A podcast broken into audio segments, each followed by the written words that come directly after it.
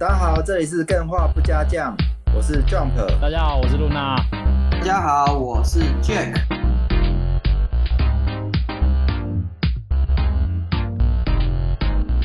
Hello，又到了快乐礼拜三，对啊、快乐周三，快乐是神仙。可是我最近没有很快乐。什么事啊？是生理上，还是物理上，还是财产上？不是，这个算是物理加身心理加财产三方面加总和的不快乐。我刚才超级不快乐的，怎么办？我要怎么安慰你？没有没有，是是一件小事啊，就是我前一阵子为了要玩赛车游戏买了方向盘。嗯。然后那个方向盘，它是因为你知道台湾就是比较是诶比较多人玩 PS 系统的游戏嘛，是没错，所以那个方向盘只能支援 PC 跟 PS 四、PS 五。对，然后呢，我有很多想玩的赛车游戏是在 Xbox 上面的，那、啊、怎么办？然后就就要买一个转接器啊，还好是有这种转接，就是方向盘专用的转接器。然后这转接器还是台湾的厂商做的，真的是台湾之光啊，那很厉害。对，买了那个东西装上去之后，我就可以在 Xbox 主机上面用我的方向盘玩赛车游戏。嗯，可是呢，就是在前大概前几天吧，嗯，然后微软突然发布了一个政策，说十一月十二号的时候，它要禁止所有未授权的手把转接软体。我靠！所以我就不能用了，我的方向盘就不能用了，耶、欸！等等等等等等等等，这件事情嘛，嗯、对，虽然是官方在公布的，但是中间可能会有一个，他总是公布之后，他自己要出自己的那个底下的产品嘛。好，那中间会有空空窗期嘛？这些厂商总有可能会做一个类似翻墙啊，或是外挂之类的，因为上有政策，下有对策嘛。哦。他就是要把这个翻墙跟外挂的东西堵住，才祭出这条政策啦。因为会有这个政策，主要是有很多作弊型的周边，例如说它可以写剧集，嗯，或者是它可以在主机上面用键盘滑鼠，然后让你在玩游戏的时候会有比用手把的玩的人还要多一点那个优势。啊，你玩你玩赛车游戏是很多都在玩竞速吗？还是自己玩自己的？没有没有没有，它不是针对赛车游戏，我知道，针对的应该是你射击那一种。你的体验纯粹我啊，对啊。那关你关你屁事哦！你干嘛被禁？莫名其妙。它就是所有的就是一律同仁啊，就是不管是手把还是什么，反正只要是未授权的周边，就是全部都把它禁掉。嗯。然后目前是看起来是暂时没有解放啊，除非那我买的转接器的那间厂商去花大钱买微软的授权。嗯哇，那个其实蛮伤的诶，对开发这种的厂商来讲，原本对啊赚一点小钱做你的周边，结果你搞这一招，而且被搞到的我方向盘我是小小小小小小小众，嗯，被搞到最大众的算是最可怜的，算是格斗游戏的那些玩家哦，对，他们会买自己的自定义键盘，对啊，他们现在格斗游戏就很很喜欢有人用自定按键、自定摇杆啊，那。这个一封下去哇，不得了！所有的格斗游戏的自定摇杆全部都被封掉。诶，玩家没有社群去做抗议的动作吗？就是我有去看那个 Reddit，美国 Reddit，他在讨论。然后其实大部分的人是比较赞同这个政策的，因为就很多人其实是被外挂什么搞到，然后就说这样子吧，因为毕竟会用这一些。呃，第三方控制器的人还是小众中的小众，然后只是有一些被外挂搞得很不爽的，就会觉得说啊，这这真是一个德政，你早就该禁了。我跟你说，就是我觉得到的就是嗯，蛮多那种觉得自己被外挂搞到的人嘛，对，我不不是说全部哦，很是一部分，嗯、他们其实是自己的技术不好，然后人家打的比他好，他就觉得说 干这开外挂啊。哎、是真的啊！Oh. 明明是坐在同一个网咖，然后你继续的打不赢他，他一定是他开开外挂。他后来换换他的位置坐，啊，他也没开外挂啊，就纯粹你菜，然后怪人家开外挂。当然，真的是有人是利用设备开外挂，嗯，是有的啦。可是我觉得这种搞不好是人之常情呢，因为你就是会想要好胜，你才会想要去玩那一些 PVP 类型的游戏啊。嗯，你就是会对自己有自信心嘛。那有时候就是因为这样死掉，就觉得对方在开外挂，我觉得还是。可能是还蛮正常的啦。对啦，就像最有名的一个大逃杀游戏 Apex 嘛，对，它是允许玩家呃用摇杆或是那个键鼠玩嘛，对，所以大部分的键鼠玩家都会觉得说，哇，好棒哦，我有一个用手把的那个队友超赞的。然后当你的敌人是用手把的时候，你就说干，乐色。哎，为什么？因为他用手把是比较劣势的吗？手把很优势，因为手把有练过，他会做辅助瞄准。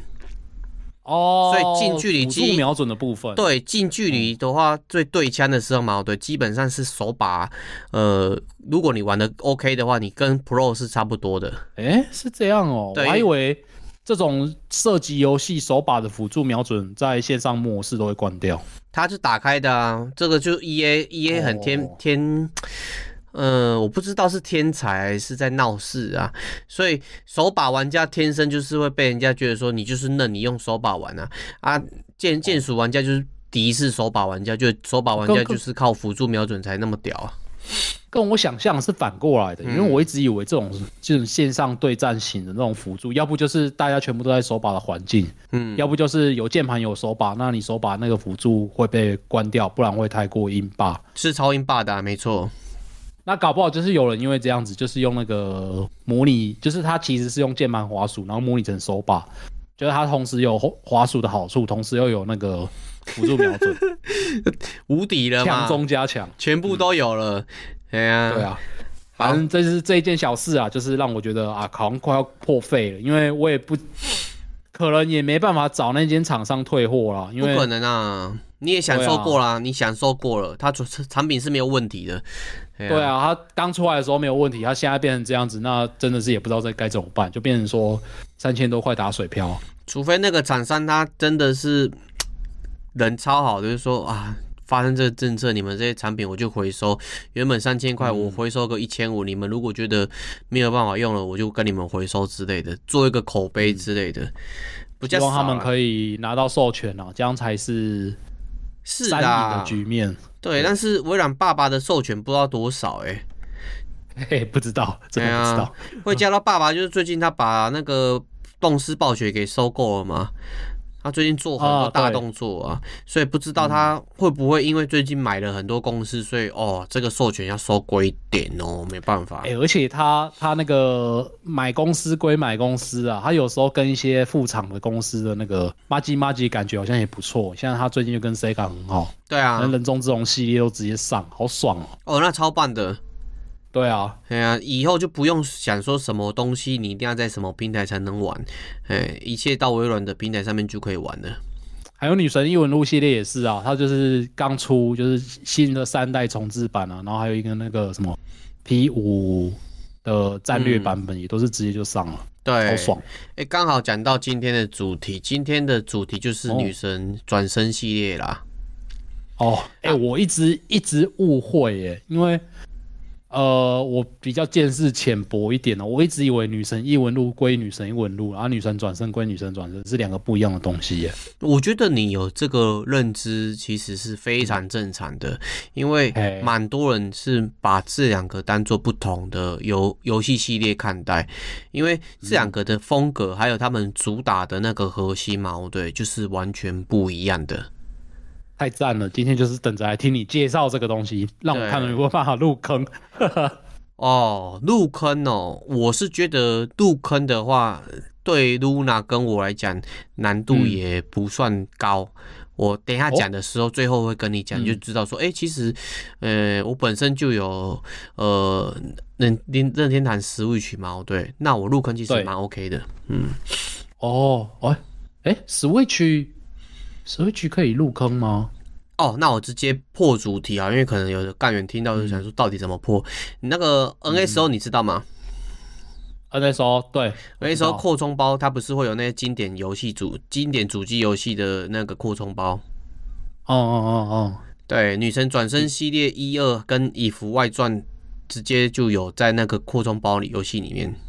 哦，全部都可以直接玩到。就因为它它游戏系列太多了啦，所以基本上、哦、呃有几款经典的你是玩得到的。嗯、今天介绍完，花个花花个钱，如果你本身有会员，都要买扩充包嘛。啊，如果没有会员的话，哦、你就扩充包加会员一起买，因为其实它那个扩充包游戏超多超好玩的。哎、欸，那这样很值得了，好像越想玩的东西越来越多了，都是在扩充包。我一直都觉得那扩充包卖很贵啊，因为八百多。它刚上市的，它刚上市的时候。内容其实没有很多，它是好几个月加一款，好几个月加一款。那加到现在，搞不好现在已经算是还蛮爱合了，是不是这样？我觉得是啊，就跟叉 bus 的那个策略一样啊，嗯、就是我一开始感觉 两套杀，对，就是一直不断的加加加加加，加到最后你会觉得说，哦，我那么早的时间订那个呃扩充包，或是买那个白金组合嘛，对，我反而更赚。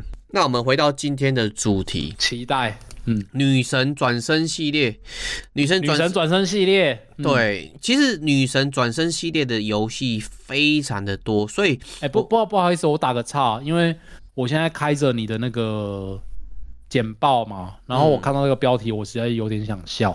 我知道女神转身嘛。这个打女神转身系列，他在那个标题简报上面打着“女生转身系列”，哪个女生要转身啊？这是什么东西呀、啊？你知道 转身这个东西很有趣，女生转身之后转成男的更有趣。好了，这离题了。哦、你说那个轮花如花那一种？没有啦。如果说你是一个女性的思维嘛，嗯、对，然后你转身到一个男生，但是很帅的男生，然后。呃，可能你在同一个时空嘛，你原本很讨厌的那些绿茶婊子就跟你投投怀送抱，你那个时候你的心态怎么做转换？然后原本男生的一些习性跟女生的习惯就不一样，那这个时候他会用不同的角度去看，所以我很喜欢看那个男男变女、女变男之类的这种系列，就是用不同的角度去思考这个角色该怎么去做。啊，这里聊远了，聊远了，对，所以这个转身。该不会女神转身系列真的讲的就是这些很像在穿越异世界这种现在很流行的这些题材的漫画或者是作品吧？哦，其实他刚开始呃、嗯、挑这个主题的名称是因为。他有找到一个不错的呃小说作品，后来有出漫画，叫做《数位恶魔物语》。那个作品应该是在一九八零的末期的时候很红，然后那个时候出版这个漫画跟小说的书局嘛，对，就蛮有游戏啊，蛮有商业头脑的。他就想说，那我这个 IP 要持续的继续去做。然后游戏里面的确是有一个吧，故这个作品里面的确是女主角，她就是有。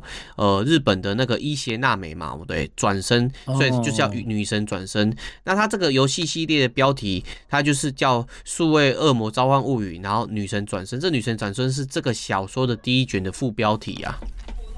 哦，哎，它原来是一款改编作品哦，我还以为它是原创的哎。不是，它是改编的，然后哎，好惊人哦，蛮惊人的哦，因为而且它这个，它这个原本的这个小说跟漫画内容嘛，对，就如同很多人玩女神转身系列一样，它是有点艰深黑暗，然后呃，充满暴力，还有各种真实社会会出现的那种让你觉得很不舒服的桥段。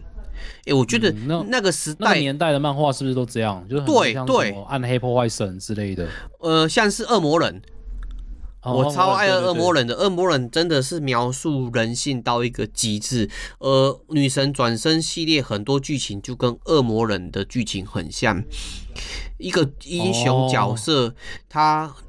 积极的去拯救这个世界，或是去帮助什么样子的人，但是因为他本身沾染了一些邪恶的气息，或者是他跟恶魔合作，那他就会被这些不明事理的民众所敌视，然后这些人就会去伤害他。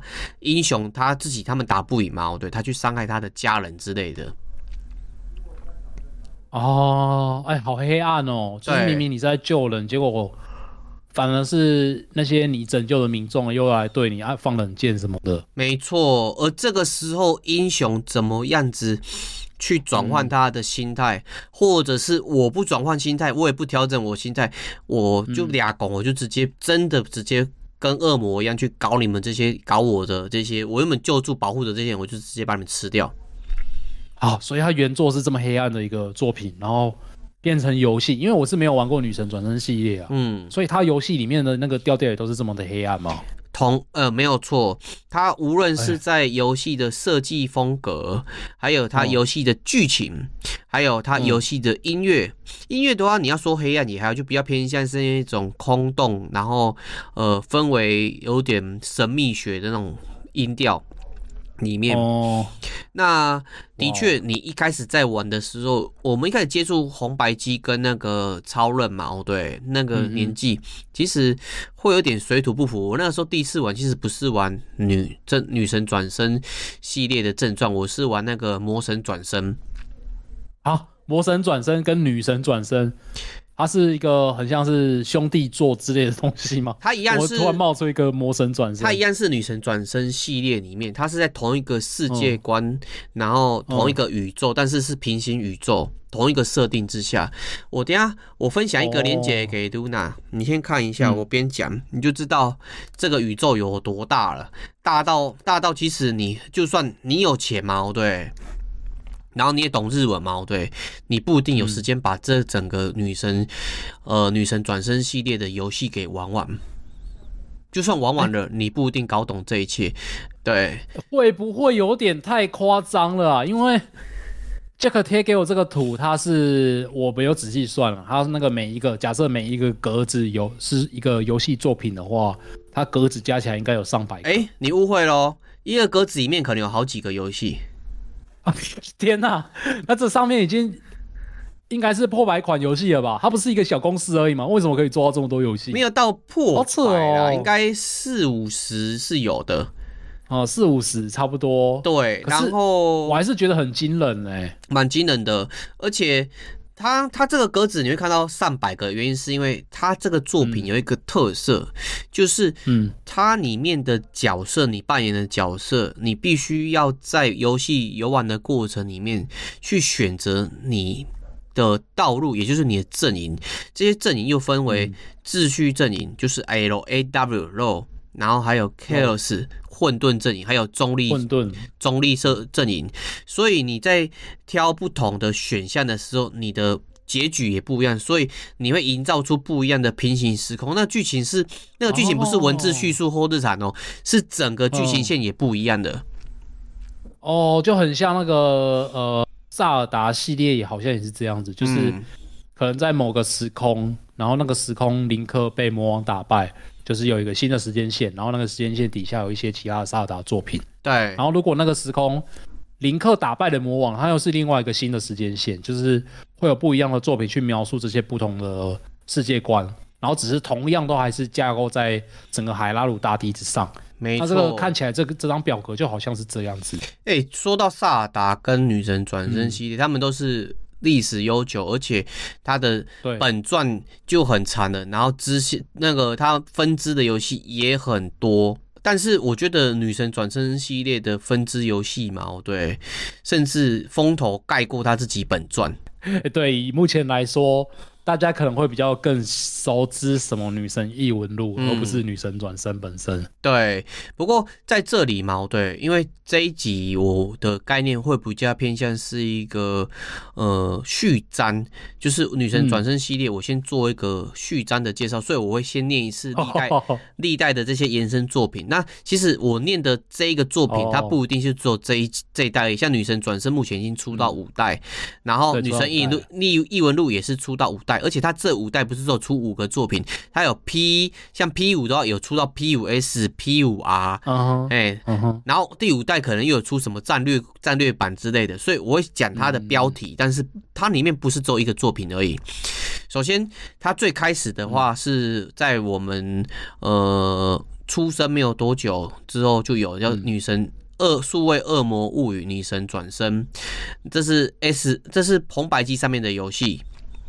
这是这个系列第一款游戏作品嘛？对，而且也是阿特拉斯第一款他自己做，但是不是自己发行，他们是委托那个南梦宫，哎，万代南梦宫帮他们去发行的。哦、然后他们后来就再过了五年之后，他们自己发行，他们自己做游戏呃做的也很好，而且他们也把他们自己做游戏的过程的那些经验点点滴滴，或是做游戏的方式嘛，对，都有把它做很多的呃经验，变成是一个做游戏的方方法。那 know-how 有传承下来了，传承下来，所以他们就自己。开发一个新的新的作品，叫做《真女神转生》，就是《三国无双》前面加个“真”嘛，“哦、真三国无双”的概念。哦、但它的里面的游戏剧情是跟原本的小说剧情就有点有有差异性的。哦，它跟原本的小说已经算是走出属于他自己的道路了，跟原本小说已经不太相关了。对，不太相关的。真女神转生。对，然后。第二个是他这个真女神转身是阿特拉斯他们第一款自己自己做然后自己发行的游戏，所以对他来讲，这一款游戏的成功是象征他们这个公司开始。也是一个里程碑，所以游戏、oh. 这款游戏里面的一个里面有一个重魔嘛，对，就是那个里面的一个魔物叫做杰克双金毛，对，很可爱，就有留一个两个小虎牙，嗯、然后全身白白的，戴着蓝色帽子，就是他们公司的吉祥物，他们就挑他，我会把它跟那个杰克跟那个雪人兄弟，很可爱啊，雪人兄弟也超可爱的，对，我都把它跟雪人兄弟搞混，因为看起来就很像雪人兄弟啊，可是雪人兄弟看起来比较憨呐、啊，然后。杰克双击看起来他坏坏的又有可爱的样子，所以很多女生超喜欢收集他的那个小玩偶之类的。他这个周边是卖的还不错的哦。所以杰克双金它有点类似于宝可梦皮卡丘的那种地位跟概念了。对，没错，系列做的吉祥物了。吉祥物，难怪我玩四代跟玩五代都有看到杰克双金这个。应该说它有很多很多怪物是。重复出现了，然后就是这个杰克双金特别的、特别的，好像下重本去做的感觉。没错，那接下来继续介绍，快速的念过他这些延伸作品，嗯、像刚有念到的《魔神转生》，这是我第一个接触的女神转生系列的第一个游戏，它是 SLG 的游戏，哦、就是呃棋盘式，然后有角色扮演，但是它是那种呃战棋游戏。然后，恶魔召唤者，最后的圣经，女神异闻录，恶魔之子，哇，好多啊！这个超多的，超多，而且他们本传还在继续做。我记得二零二一年真女神转生又出到第五代了。他不是说本传就不做了？他之前就是坐在那个 Switch 上面啊，然后就是真女神转生，然后我就在想。哎，现在不是都是女神异闻录了吗？怎么突然跑出一个真女神转生？然后就是这大概这个时候我才知道，哦，原来它是呃算是衍生作品的概念。哇，这个作品不得了哎，因为。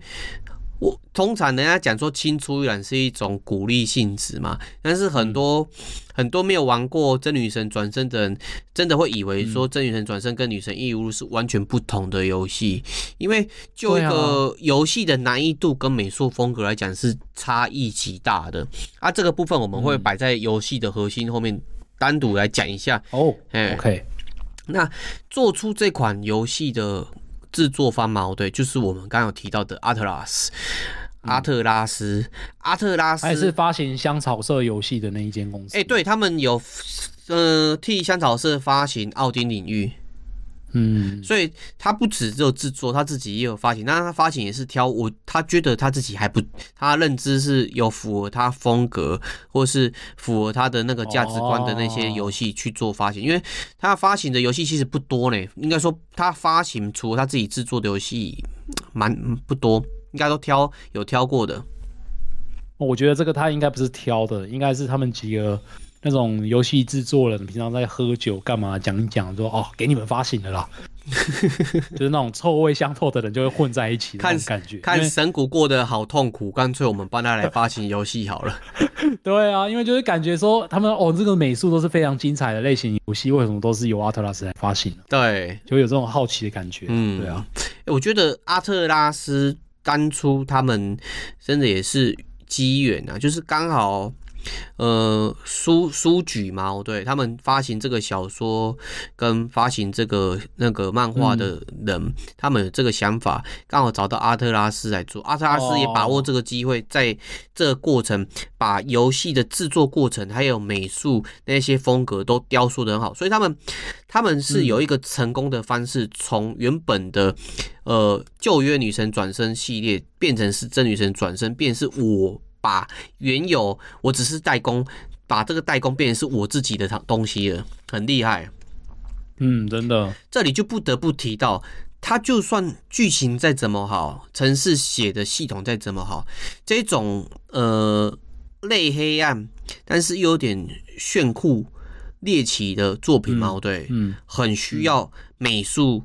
也就是我们的怎么讲，啊、整个氛围的塑造者去支撑，这也就会提到这个恶魔会师金子一马，还有女神异异闻录的掌舵者副岛成纪。哦，关于他们两个，其实我就稍微有一点研究，可以跟大家这边简单分享一下。是，因为虽然说我没有玩他们的游戏，但他们两个的呃名声啊，在艺术界里面算是非常非常的响亮的。没错，尤其是。我觉得有一个特色啦，就是如果你在一大堆游戏的美术原稿里面，就是你不要想，就是不要想是哪一间公司什么，反正就是一大堆美术原稿丢在一起，然后你可以从中随便一看，然后你就会直接就可以知道说这一张是金子一马画的，跟这一张是野岛啊，跟这一张是副岛成纪画的，因为金子一马跟副岛成纪他们两个的美术风格就是非常非常的有鉴别度，是不像是那种。就是现在有很多，其实也不是说现在啊，就是从以前到现在会，呃，游戏界会有一种氛围，就是因为毕竟游戏是要卖给大众的嘛，嗯，所以很容易那些美术风格呢，就会比较趋向于那个时代大众喜欢的那种口味，然后就会有些看起来就会有点类似这样子，嗯，但是呢，他们两个就是。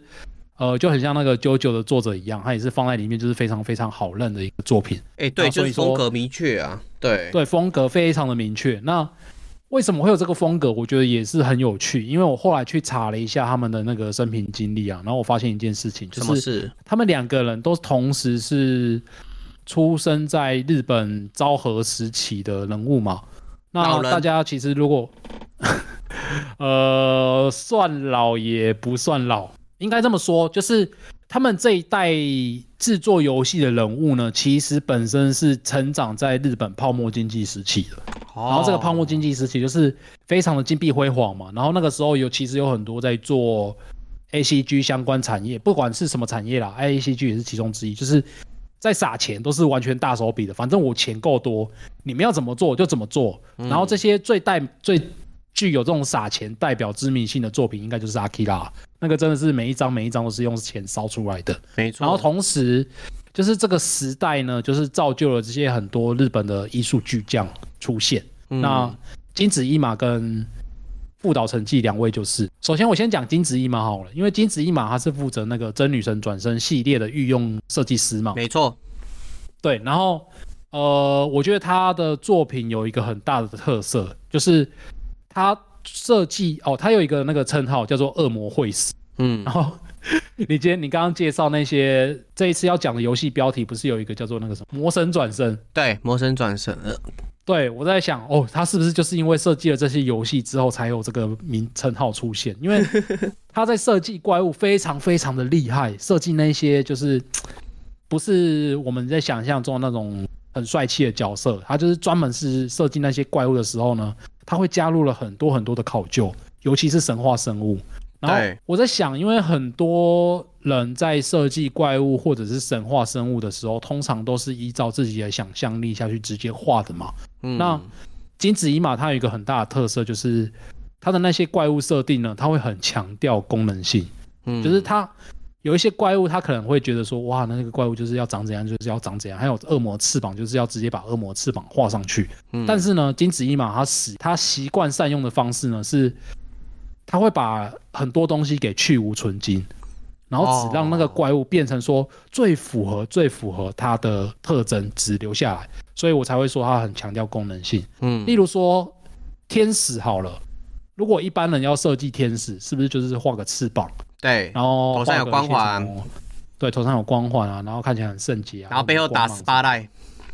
对 对，一般人想到天使应该是这个嘛。但是呢，我后来发现一件事情，就是我在玩 Persona 系列的时候，天使只要一出现，它通常都是机器人或者是关节人偶造型。嗯，然后我就在想，哎，那啊，那看起来就很奇怪啊，因为机器人在以天使这种奇幻生物来说，或者是这种宗教生物来说，它应该不会跟机器扯上关系才对。嗯，然后我后来就有去查一下那个金子一马，他有一些画册，然后有讲到他为什么要设计这些角色的过程的心路历程。嗯，然后他有说到一件事情，就是天使呢，因为他觉得这些都是神的使徒，他其实是没有自己的意志的。哦，像机器人一样。对，就很像机器人跟关节人偶一样，叫他做什么他就做什么。嗯，所以他就用用这种就用这种概念去设计出这些呃游戏里面的怪物啊，或者是魔物等等的这些。设计，所以我就觉得他很厉害，而且他厉害的另外一个点就是，他其实用色很有趣哦，他用色很很浑浊。的确，怎么讲？就是他的那个颜色，就是看起来就是暗暗沉但，然后你会会觉得他很大胆，因为有时候会有一些暗红色、跟暗蓝色、跟暗绿色同时出现，然后就觉得哇，很混乱。哎、欸，这个蛮大胆的，因为它本身游戏的。背景色就是灰暗灰暗的，然后你又把这些众魔啊，这些神话角色设计的灰灰暗暗的，你是不是看不到它啊？可是它就是设计的可以让你看得到它，因为它强，它有去强烈的强调那个每一个生物的重点地方的对比，嗯，然后那些对比的颜色一出来之后，你就会那些生物就会直接从背景跳脱出来，那这个是一个点啊。然后我觉得它本身很厉害的是。你用很混浊的颜色去设计角色，我觉得是很困难、很困难的一个技法。对，真的很大胆。因为就是因为那个时代其实是九零年代左右，它其实是电脑的绘电脑绘图是还没有那么的盛行。对，刚起步，所以它通常对它通常是只能用手绘，而不是用电脑去直接用一个调色盘就吸一个颜色就有那个颜色。嗯，而是要自己靠纯手工去把那些颜色调配出来。那如果大家有画过水彩的话，大概就会知道说，其实水彩你越调颜色到会后面，它会越来越浑浊，哎、欸，对啊，会越来越丑。我小时候画水彩画画的好辛苦，我想说这个颜色配这个颜色 啊，配错了怎么办？那我再配其他颜色进去，就会变成黑色。对，变成黑色或变成灰色，就变成一坨很很丑的灰灰的东西。对，它那个灰色还不是亮亮的灰哦，是那种就哦那种灰色。对，然后就全部画出来，就会变成糊成一坨啊。你如果去看金子一马他的那些设定原画，你就会发现一件事情，就是它的颜色虽然说我刚刚是用它很浑浊、很大胆的那种颜色，但其实是非常非常漂亮的。所以这是属于，就是我觉得它很令我敬佩的其中一个原因呐，因为它真的呃用色调配的技法都很厉害。然后除此之外，他最近又有一个我觉得还蛮厉害的点，就是。他的那些角色设计啊，那个衣着都非常非常的时尚。嗯，怎么可以一个人画图可以画那么时尚？那个当然，那个什么，JoJo 那个哎、欸，荒木飞吕彦，对，荒木飞吕彦，对他也是很很具有那种时尚设计那种精神。然后这个这些人都可以做出这种东西，我觉得是非常厉害的。那这是金子一马的部分。那另外呢，副导成绩，我觉得他跟金子一马有点算是站在正反面的地方。嗯，因为，呃，刚刚其实介绍介绍到很多金子一马他的那些设计的风格嘛，但其实他副导成绩他虽然是负责的是女神异闻录系列，不是正传的女神转身系列，但其实副导成绩有点有一点点感觉是金子一马的徒弟。哦，的确，因为副导他进、嗯、呃阿特雷斯的时候嘛，对，是金子老师亲自面试他的。嗯啊、哦，对啊，因为我有看到一些访谈，就是说，其实副导成绩最一开始负责的是那个女神转身系列的副美术之类的，对，对，类似副手。然后他他到了女神异闻录二代之后，才开始担任主要美术的部分。对，我觉得这就是他他很厉害的地方。为什么他这个人画风跟金子一马完全不一样，但是他的美术风格又跟女神转身系列很 match？就是我猜应该是就是 就是因为这种师出同门，然后这样训练下来这样子，同意耶，互相因为调配下来的。我自己刚刚有提到嘛，嗯、女神异闻录给我的感受是那种很潮、很炫，然后对，是那种很简约，但是又不失那种时尚的感觉。嗯，没错，就是副岛成绩他画图的，呃，他的美术风格有一个很大的特色，就是他的用色偏好非常高彩度跟高明亮的。真的，真的。对，就是这个，这个就跟金子一马完全相反，因为金子一马暗色跟混浊，然后副导成绩喜欢用明亮跟高彩度，然后，然后这些明亮跟高彩度的颜色放在一起，就会变成强烈的对比，所以你就会看看出那些角色非常非常的潮，非常非常的酷炫，就是你会觉得他们充满了正面光明的能量，嗯，就是因为这样子而来的。那还有另外一个正反面的特色就是。我刚刚不是有说金子一嘛他很喜欢设计很时尚的衣衣装嘛？对。然后副岛成纪他自己是他自己有说啊，他对于时尚的概念是没有那么的厉害，他是设计不出那些酷炫的时尚的衣服，嗯、所以他的整体设计与其说是时尚感，不如说他是把日常的通俗服装引出最大化的帅气。哦，原来这是富岛成纪很厉害的地方，就是你可以仔细去看哦。虽然说我们一直在说那个。Persona 5，他每个人看起来都很潮，嗯、但是你仔细看，他的那些那些人穿着都很普通，很朴素。哦，Joker 穿的就是很典雅。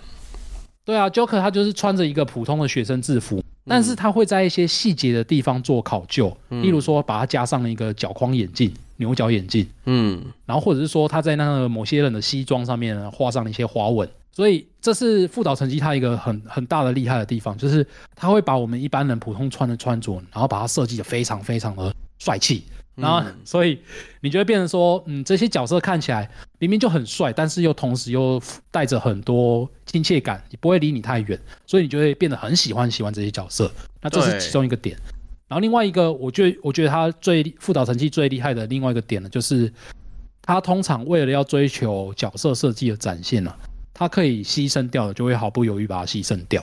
嗯，例如说好了，你如果我们设计 Persona，然后 Persona 5是不是很多人的那些他们的那些 Persona 都看起来都很帅？是没错，像什么怪盗啊什么的。然后有有一个人的 Persona 5真的是讶异到不行，就是佐仓双叶那个骇客哦。他的 Persona，我一开始会很期待说他 Persona 出来会长怎样，因为就觉得哇，他是一个那种。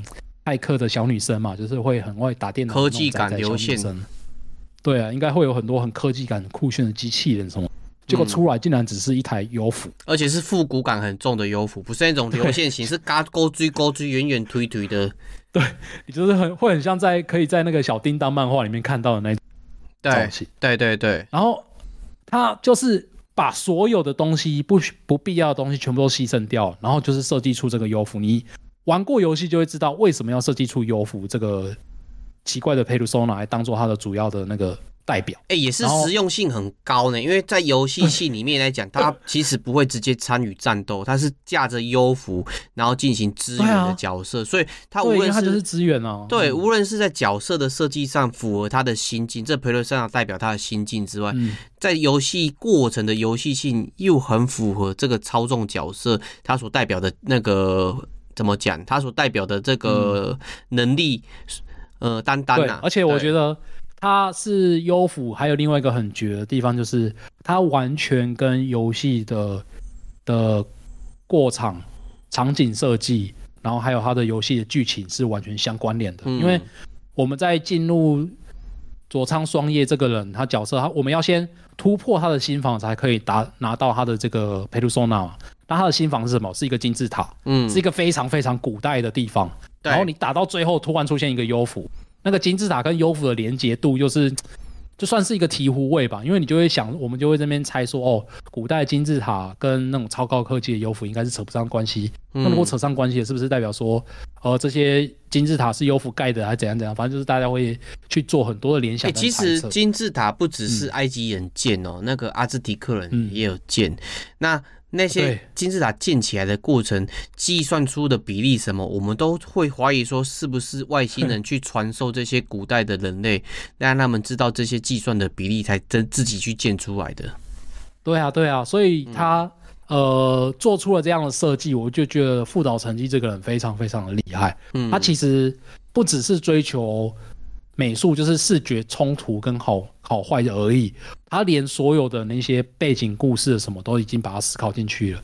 当然，金金子一马也是这么做的，所以我觉得这两个人啊，就是完全可以，呃，算是说他们是撑起女神异闻录跟女神转身的。半边天的人物也说不过去，也也说得过去，说不过去。有些时候刚刚讲的那么好听，现在讲说不过去。哎、欸，我说真的是没有错的，因为呃，金子一马老师跟富岛成立老师嘛，对我个人觉得在。在女神转身跟女神异闻录里面，如果没有他们去塑造这个美术的风格跟整个流流那个流程的这些转场的内容的话嘛，对，我觉得这个游戏就没有那个。神秘或是流流流线很潮的感觉了，因为讲到副岛成绩，我不只觉得他在人物的塑造上别有特色之外，他在 UI 啊跟那个过场的那些泼泼色啊，那些色彩不断洒出来，它的色彩不是亮而已，是真的看起来是会流动的哎。哦，对，那个真的是他的，可是我不确定这是不是他设计的。嗯，但是是，是 UI 设计师有另外的人呢？应该是整体的美术都跟他有所相关啊。对对，他是美术总监，所以都要经过他的同意。对，对，所以如果说今天少了这两位的话，我觉得女神转身系列嘛，甚至更直接讲女神异闻录系列，它不会导致这么好的夹击，嗯，也不会导致玩家这么喜欢这个系列。哎，我觉得有一个重点啊，就是。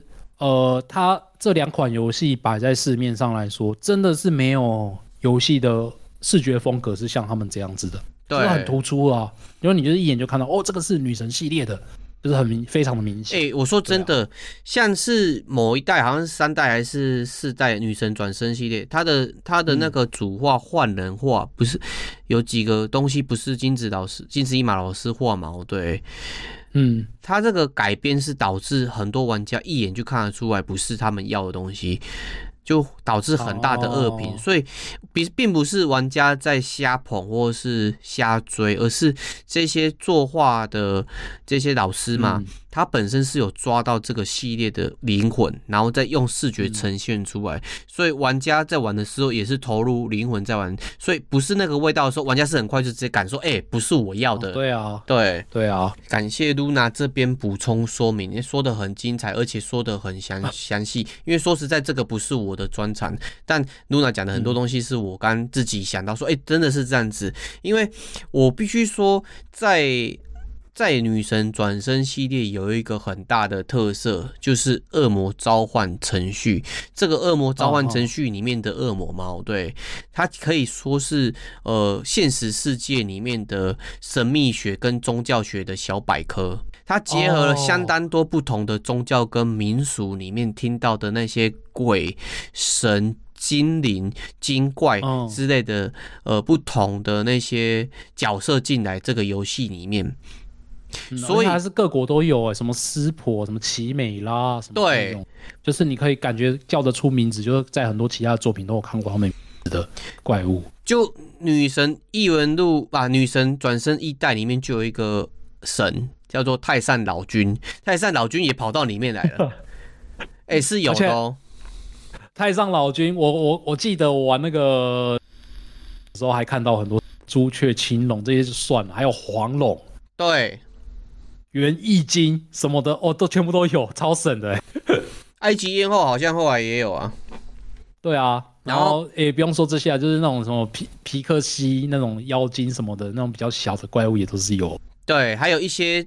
呃，西方常常常听到的一些恐怖的恶魔，像那个所罗门所著的七十二柱魔神里面，就有很多魔神是有被引到这个作品里面。哦、那但是这里就有一个问题点呢，如果说今天只是这些东西都是纯粹文字上的作品，顶多你在。配上一些、嗯、呃考古文献的一些插画，或是宗教派别里面的这些画、嗯，你要怎么把它画出来？每个魔神、每个不同的妖精、每个神奇、嗯，它是长不一样的。对，真的。所以我说这个系列没有金子一马老师来操刀，然后去做不同的角色的塑造嘛。对，这个系列是起不来的。嗯、就像宝可梦，你以为宝可梦就是纯粹把那些 动物放进来就好吗？上前几集露娜就有提到了，他们在做这些美术的时候是花了相当大的功夫。首先，我要在现实里面想到类似，但是我又不要把现实类似的东西放进来，因为把现实东西放进来的时候就失去特色了。我做游戏就是要给给你新鲜感啊。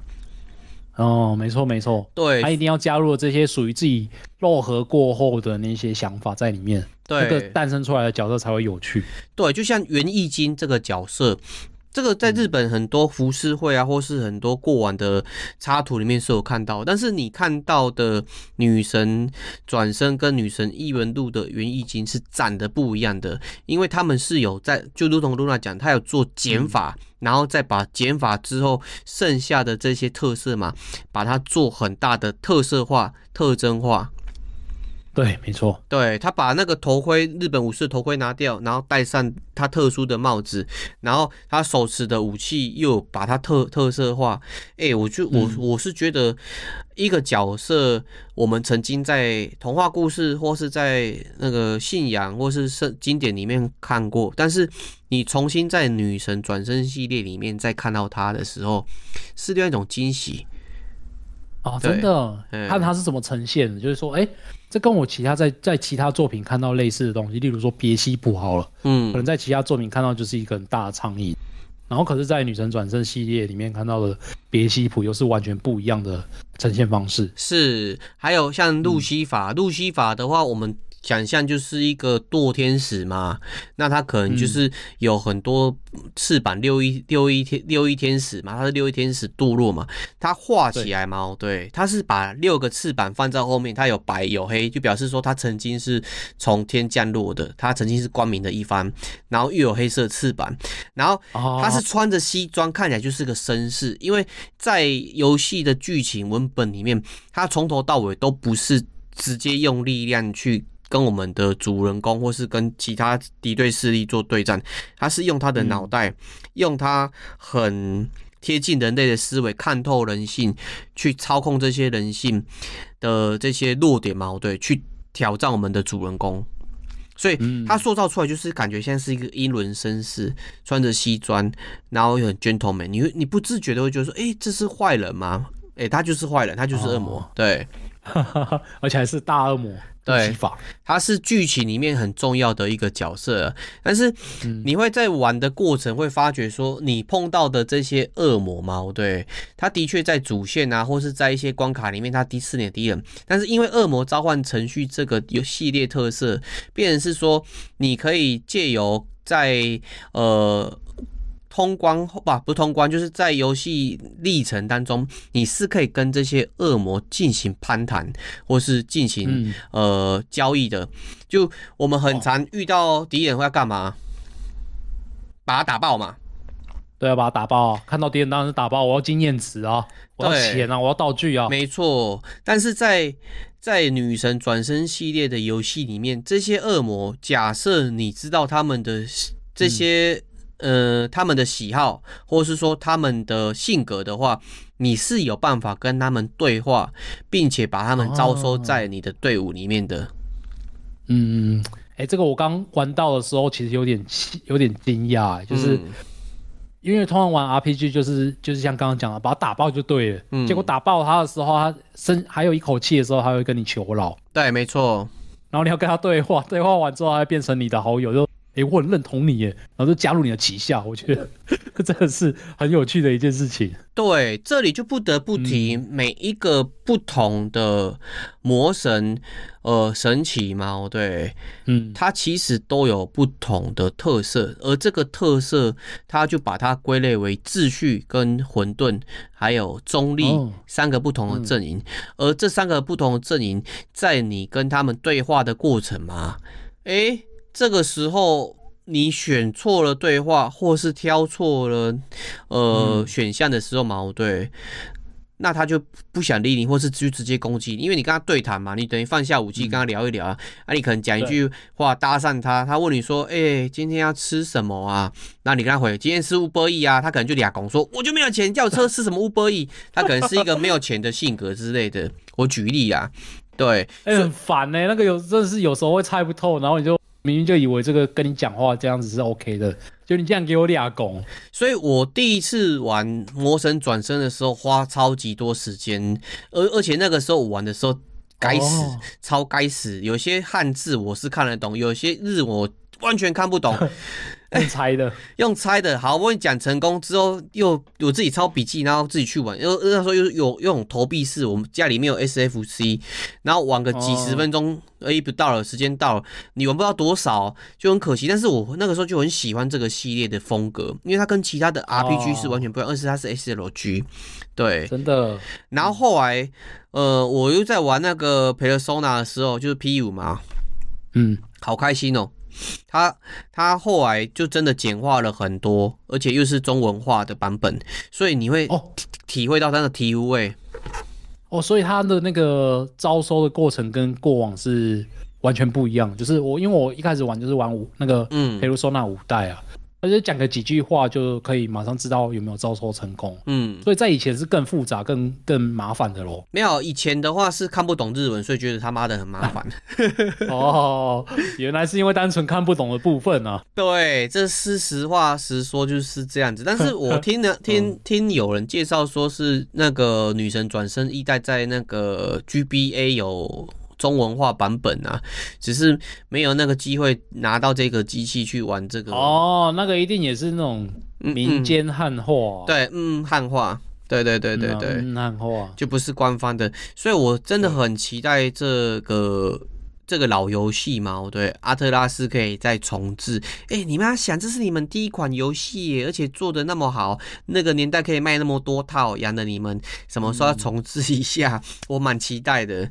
哎呀，哎，对，现在应该很适合这种老游戏，就是在把它重置。然后女神转生系列是该找回过去的荣光了吧？不得不说啦，女神转身系列到五代的时候还是卖得很好。但是如果我是阿特拉斯，我会担心一件事情，因为女神转身的确卖得不错，但是我花同样资源去做女神异闻录这种同样的风格，是赚得更多。哦、对，哎、欸，真的，它它比较起来，女神异闻录跟女神转身两个差异就很像是，女神异闻录是那种青少年漫画，它比较热血，就很像海贼王什么的。嗯然后女神转身就很像你在看那个恶魔人。加老成的，对恶魔人那种，或者是那个烙印勇士，烙印勇士那种风格的，对。啊，这种就是就是我这种铁粉，就是你这辈子都会记得他。但是我们的同温层就是这几个人。哦，就没有那么广啊，吃的没有那么开。对，所以转换率来讲，我如果我是投资方，我一定会选择。哎，你们为什么不多做女神异闻录？所以你女神异闻录出道五出道五代，然后女神转身也出道五代，嗯、明明这个女神转身是先出的。对啊，嗯，而且连我这种游戏玩家都。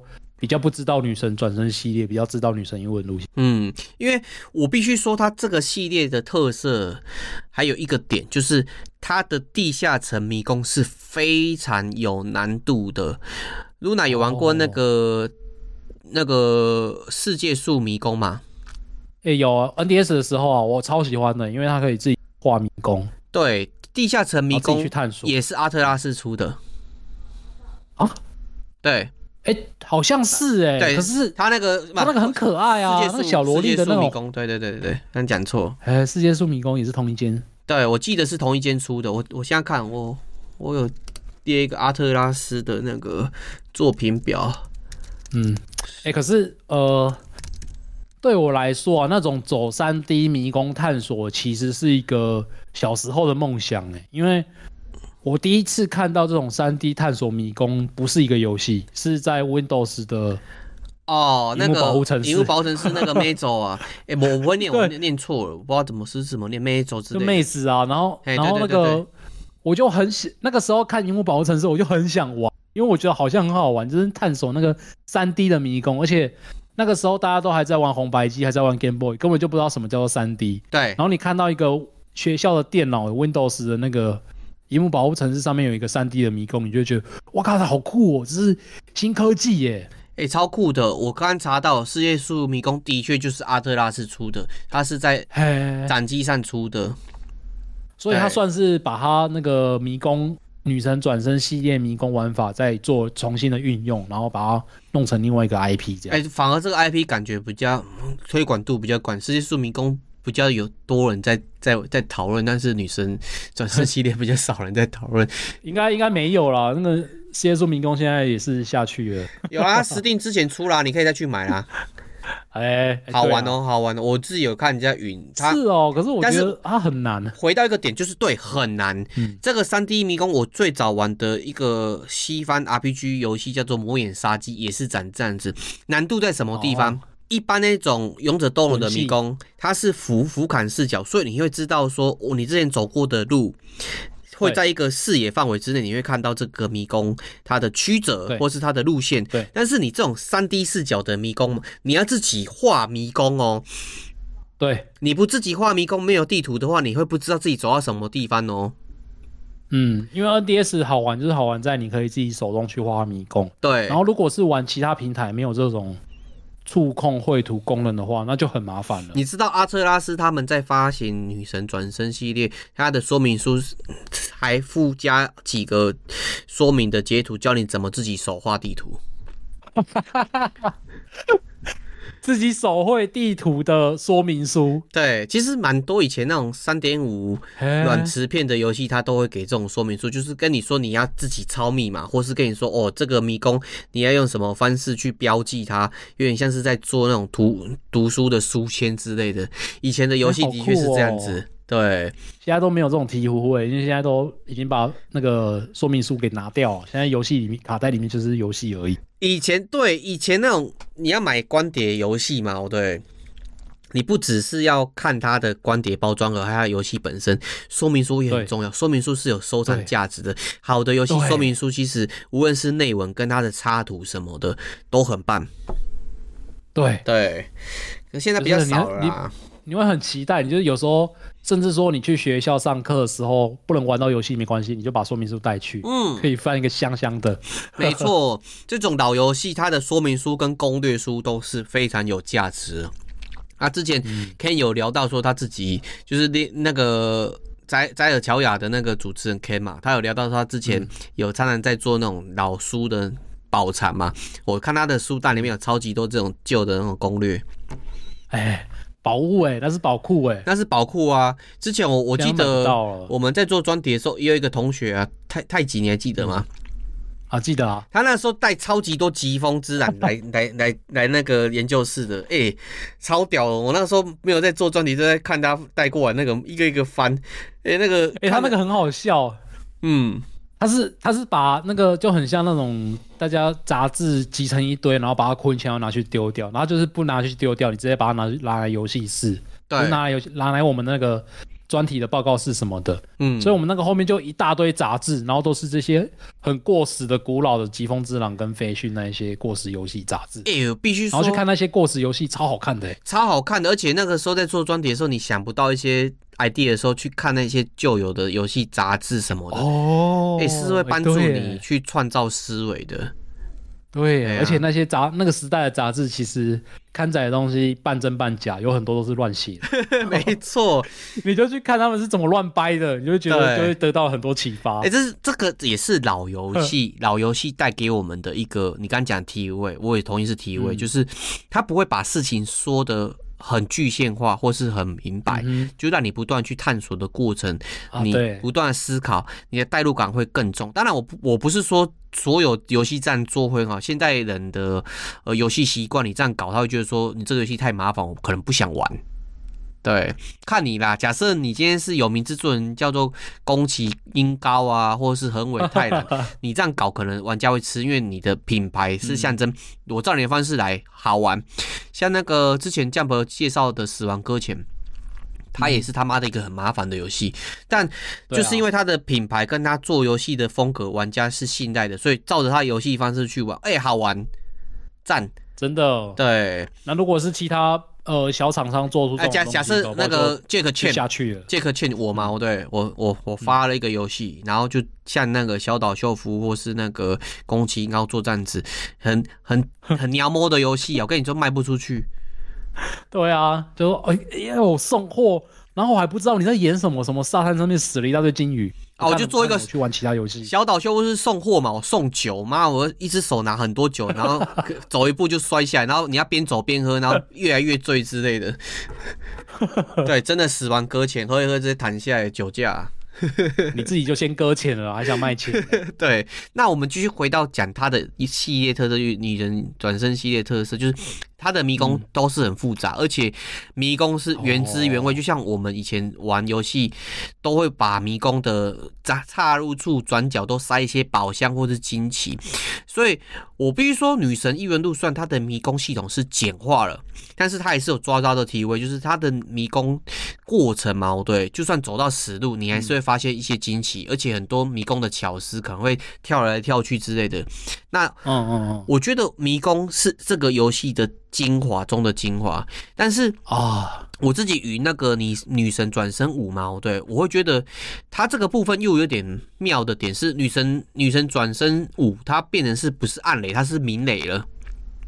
嗯，但是明雷的过程，那个怪物的数量跟那个怪物的强度嘛，对，又明显的比女神转身、女神异闻录系列高的非常多。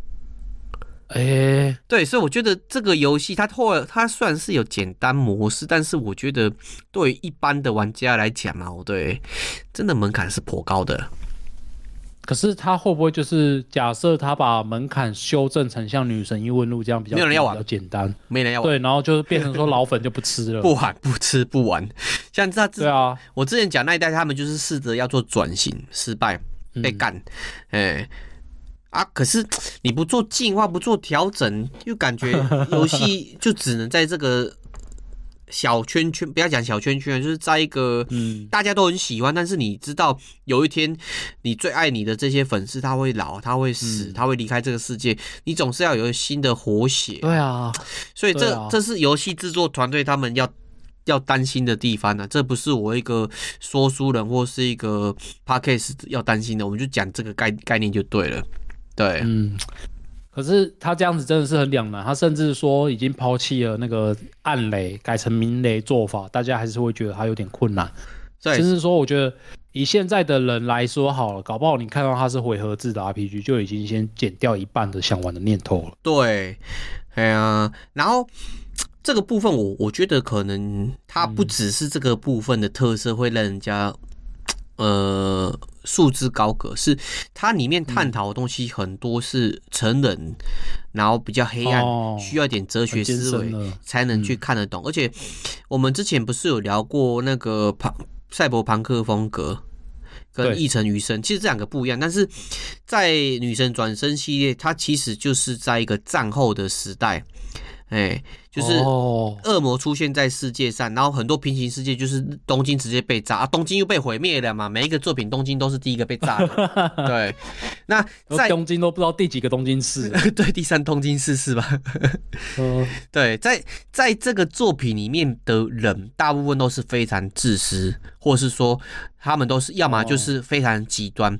所以你如果是一个抱持正向思维的人去玩女神转生系列的前几。做的话，你会玩得很累，你又不知道为什么人与人之间会过得这么的辛苦，为什么你会这样对待我的家人？明明我在帮助你们，你们会这样子搞我之类的。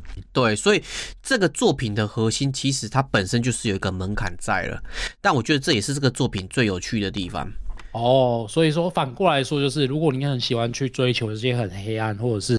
更深度人性层面探讨的游戏的话，就很适合玩这个系列。对，那我必须说，如果你要入手这个有门槛的系列，四代跟五代是可以直接入手，嗯、在那个你 Switch 上面就直接买得到，不需要老游戏包就可以买得到，而且游戏时间绝对会让你满意，至少是八十小时起跳。哈哈哈哈这些一招。这家公司在做游戏都是这样，对，一招夸张的场，对，而且它每一每一代基本上都是多线剧情，天哪！嗯，而且如果你，嗯，如果你很喜欢喜欢金子一马老师跟跟那个 副导成绩老师的话，我建议这个入手真的不亏，至少你收集这些重魔嘛，对，嗯。看着就觉得开心，因为真的很特色，而且后面的作品越来越多都会进对于这些重模进行一些介绍。你在 Persona 看到的这些重模都是在前面作品都有介绍过的，或是有提到过的。嗯、那你在玩的时候，你就会觉得哦，好棒哦，原来是这样子的故事什么的，哎，哦，原来是成人版本的宝可梦收集游戏呀。对，这重模系统我们之后有机会再聊，因为它是有一个进化过程，嗯、战斗系统也是。那我是说，这次女神转生系列，我是先做一个开头，后面可能会再聊个别的作品啊，因为这个好赞哦，开坑了哦，开坑，但是不一定会补坑，补坑是要看我的动力，还有我没有时间玩游戏。对啊，哦、很久以前玩过啊，欸、你，这张表。列出来，刚刚说了洋洋洒洒数十款游戏，我们今天才简单介绍皮毛而已耶。对啊，真的是皮毛。我必须说，在世上有超级多的人比我。对女神转身的爱跟研究是更多的，但是我的好处就是说，我们有一个 DC 频道，所以这些干员如果有玩过，听完这一集都可以把你们玩过的这些系列抛出来。那我下次做节目的时候，也可以吸收你们的意见，然后我再去做研究，把这些东西列出来。对，嗯嗯，抛玉引玉啊，诶，对，他们是抛玉引我这个砖呐，抛玉引砖，对。哎，其实他在 Switch 好像是前几年吧，出了那个女神转生第五代的时候，我是有点惊讶的。嗯，就是我觉得他那个呃美术风格真是非常强烈。然后我那一阵子还蛮常三不五时就开一下，有人如果在实况这款游戏，我就会简单看一下，但我没有看剧情啊，我就是单纯看他画面在玩什么这样子而已。但是我看一看，我就越看越觉得说，阿特拉斯这间公司啊，胆子真的是很大。竟然这个时代还敢出这种游戏，是非常硬派的 RPG 回合游戏，太硬了，太硬了，哎呀，对，真的，所以就还蛮佩服的啦。他这个游戏有真的很硬派的点，现在游戏是不是你打输了吗？对，他至少还会给你重来一次什么的，呃，或者是剧情就那个存档点就在网的前面这样子。他这个游戏很多时候你忘记存档嘛，哦对你。打不是打完哦，是野外遇到一只呃一个组合，然后这个组合的怪矛盾，你就随便操作，然后组合怪刚好对着你的弱点连续攻击，然后每次都是 A O E，瞬间死掉。你刚辛苦三四个小时没有存档记录，全部重来。哦，我最 怕这种了，很硬派啊！喜欢的应该会很喜欢吧，就是很硬派。对，喜欢的会真的很喜欢我。但是我是觉得看自己啦，这东西不一定说一定要玩，你可以云看看，云看看再去玩就好。嗯，对，嗯、好。那我今天听完还是觉得抱持了中立的态度，好像没有报到被推坑，但是又很想要手痒去玩玩看，因为它有迷宫系统。对，它迷宫系统应该你会喜欢，但是我讲的是一二三代的迷宫系统你会喜欢的、啊，哦、第五代我觉得新的就不是了，不是要看，真的要看。新的第五代它是直接远远远远的那个迷宫，不是那种三 D 的，呃，哦、第一人称三 D 视角了。对，它是看得到角色的，它是 FPS 视角啊，它是第三人称视角，讲错了。哦，它它已经变成是我们现在熟悉的 RPG 那种操纵操纵角色走迷宫那种，而已经不是那个。第一人称去探索迷宫了，对对对，所以这个特色可能没了，嗯、但是可能会吸引更多人来玩呐、啊。对，有好有坏。嗯、哎呀，那今天的时间也差不多了。那天哪，时间过超快的哎。对啊，因为我们聊很多老游戏的那种感受啊，然后也聊很多类似的游戏。哦、这个游戏真的是有有它的精华在，所以很多东西都可以跟其他东西做类比啊。对。哦，真的，嗯，好哦，那今天的节目到这边要结束。露娜，你有什么想要补充的吗？除了说要叫我补坑以外，那个就不要讲了。嗯，当然是除了叫你要补坑之外，就是呃，最近有很多新的《女神异闻录》的支线作品，五代的支线作品哦、然后还有三代的重置版也要明年二月的时候也要上了。嗯，然后我是很期待去玩它，就是等着看。希望不要出包啊，这种应该是不会出大包吧？几乎没有听过阿特拉斯出大包哎、欸。嗯，对，稳扎稳打的。他游戏那些顶多就是被人家嫌说没有那个味道，但是他游戏没有说那种有大 bug 啊，或者是说内容没有做完之类的，很少。欸、女神异闻录三代是我那个时候在上大学的时候，我们有来了一个新的讲师哦，谢仔。然后那个他那个讲师他一来，他就对我们下马，我会说你们有没有 PS Two？然后我们说当然有。他说那你们有没有玩 P P 三？然后我说什么是 P 三？哦，你不知道，你这样不知道，你回去重修算了。然后就是大推这一款《Persona 三代》这一款游戏啊。那个时候我当然是日文，所以我就懒得去玩它。嗯，然后这一次重制版终于有中文化，所以我就很期待了。对啊，对我也很期待，真的，嗯，真的。好，那今天的节目就到这边结束喽，谢谢大家，赞赞赞，感谢大家。大家记得敲碗，这样 Jack 才有动力去做接下来的。啊，不敲不敲不敲不敲不敲，太多坑要补，不然我就只有听这个而已。我这样憋着很痛苦哎。好好好，下次去讲《女神异录五》怎么拿那个黄全程就好了。好，OK 啊。嗯，OK，大家拜拜，大家拜拜，拜，下次见，下次见。